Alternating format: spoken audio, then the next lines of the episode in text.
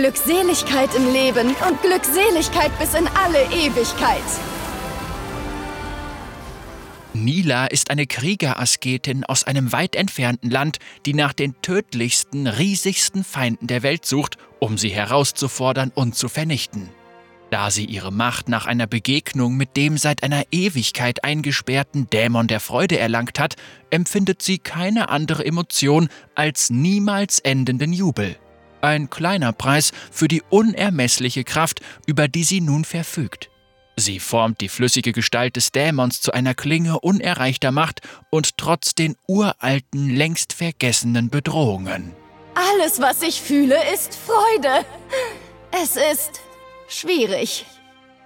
Nila gehört zu der Region Bilgewasser, nimmt im Spiel die Rolle des Schützen ein und das ist ihre Hintergrundgeschichte. Welch ein Vergnügen! Nila, die ungezügelte Freude. Nila, eine selbstbewusste und fröhliche Frau, die immer ein unheimliches Lächeln auf den Lippen trägt, hat mit ihrer plötzlichen Ankunft in Bilgewasser die Stadt in Aufruhr versetzt. Ihre Duelle mit tobenden Seeschlangen übersteigen die Grenzen der menschlichen Leistungsfähigkeit. Sie rast mit einer Peitschenklinge aus glitzerndem prismatischem Wasser über die Meeresoberfläche und erklimmt die riesigen Bestien, bevor sie sie theatralisch zur Strecke bringt und hält nur inne, um ihren würdigen Gegnern für ihre Anstrengungen zu danken. Jede Bedrohung, die größer als ein Haus ist, verführt sie zu einem Gefecht, und je tödlicher und größer die Bedrohung ist, desto entschlossener wird sie, sie herauszufordern und sie zu vernichten. Ihre Stärke und ihre Herkunft sind geheimnisumwoben, doch die Wahrheit, die nur Nila selbst kennt, ist, dass sie einst einen anderen Namen hatte und ein völlig anderes Leben lebte. Das frühreife Kind einer großen kafkanischen Familie, das später zu Nila werden würde, war alles andere als eine Kriegerin, sondern ein schlachsiger Bücherwurm, der sich für Mythen und Legenden interessierte. Kafkan hat seit dem Zusammenbruch von Kamavor vor fast 1000 Jahren in relativem Frieden gelebt und keinen Bedarf an großen Kriegern oder berühmten Helden. Zumindest glaubte Nila das. Sie wünschte, das Zeitalter der Helden hätte nie geendet und sammelte und studierte die ausufernden Geschichten der Vergangenheit. Epen von großen Bestien und strahlenden Kriegern, die unter dem Blick der Götter kämpften, als die Welt noch jung und die Feinde der Menschheit zahlreich waren. Sie las vom wahnsinnigen König Viego und seinem tragischen Niedergang, der Entstehung der ersten Drachen und der Gründung des Universums in der kafkanischen Tradition. Nila verinnerlichte alle Geschichten und wusste tief in ihrem Inneren, dass ihre Farben und ihre Magie mehr als nur einfache Fiktion waren. Sie hatte eine bestimmte Lieblingsgeschichte, der Zyklus von Ashlesh. Sie erzählte von Ashlesh, dem fantastischen Fürsten der Freude, eine vielgliedrige Bestie, die die Welt gemeinsam mit ihren neun wilden Geschwistern bedrohte. Ashlesh dürstete nach urtümlicher Freude und versuchte, das Reich der Götter zu verschlingen. Doch die Götter schlugen das Monster nieder und hielten es unter der Erdoberfläche in einem endlosen schimmernden See innerhalb des siebten Kreises der Unterwelt gefangen. Dort wurde es von einem mythischen Orden von Helden bewacht. Einem Orden von Helden, der sich, wie Nila feststellte, nachdem sie die vielen Rätsel der Geschichte gelöst hatte, unter ihren Füßen im Herzen der Hauptstadt von Kathkan befand. Von Aufregung überwältigt machte sie sich daran, diesen verborgenen Orden zu finden, seine Geheimnisse zu erfahren und vielleicht selbst zu den Helden zu gehören.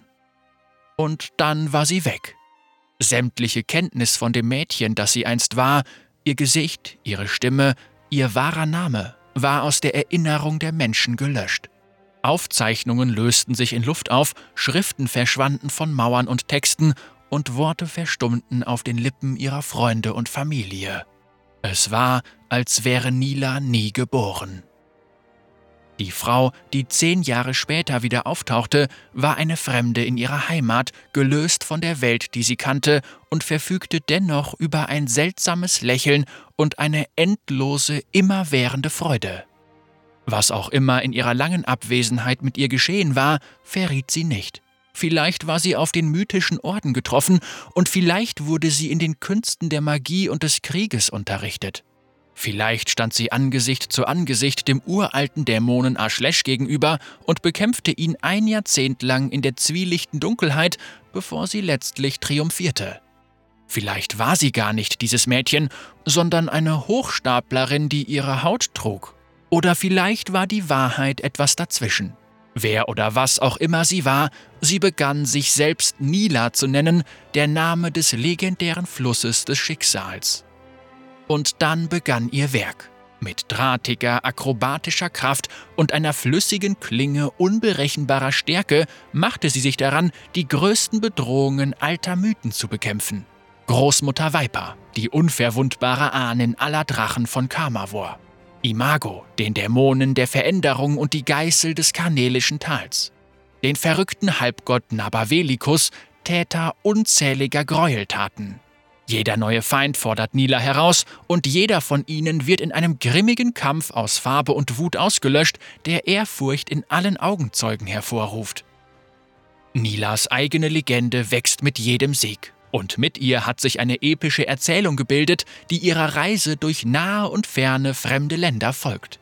An ihrer Seite ist die Macht von Ashlesh persönlich, die Nila gegen andere Übel einsetzt, die eines Tages die Sicherheit von Kathkan bedrohen könnten. In ihrem Herzen liegt die Erinnerung daran, was sie verloren hat, und das Wissen darüber, was noch kommen wird. All das treibt sie an, sich immer größeren und größeren Gegnern zu stellen, wo sie diese findet. Was auch immer dem schlachsigen, in Bücher vertieften Mädchen widerfahren war, Nila stellt sich nun ihrer Zukunft mit ungezügeltem Glück. Ihre bloße Anwesenheit inspiriert andere, an ihrer Seite zu kämpfen. Ihre Taten stellen sicher, dass die Menschen die Heldin, zu der sie geworden war, nicht vergessen, selbst wenn sie sich nicht an die Frau erinnern, die sie einst war. Sie stellt sich mit unfehlbarer Freude den mythischen Feinden von Runeterra und fordert das Ende selbst zum Kampf heraus, wenn sie dadurch jene beschützen kann, die sich nicht selbst beschützen können. Ashlesh, Fürst der Freude, für den Raub meines Namens und meines Schicksals nehme ich mir deine Macht. Das ging ja schnell. Hätte ich mich zurückhalten sollen? ich bin die lebende Freude.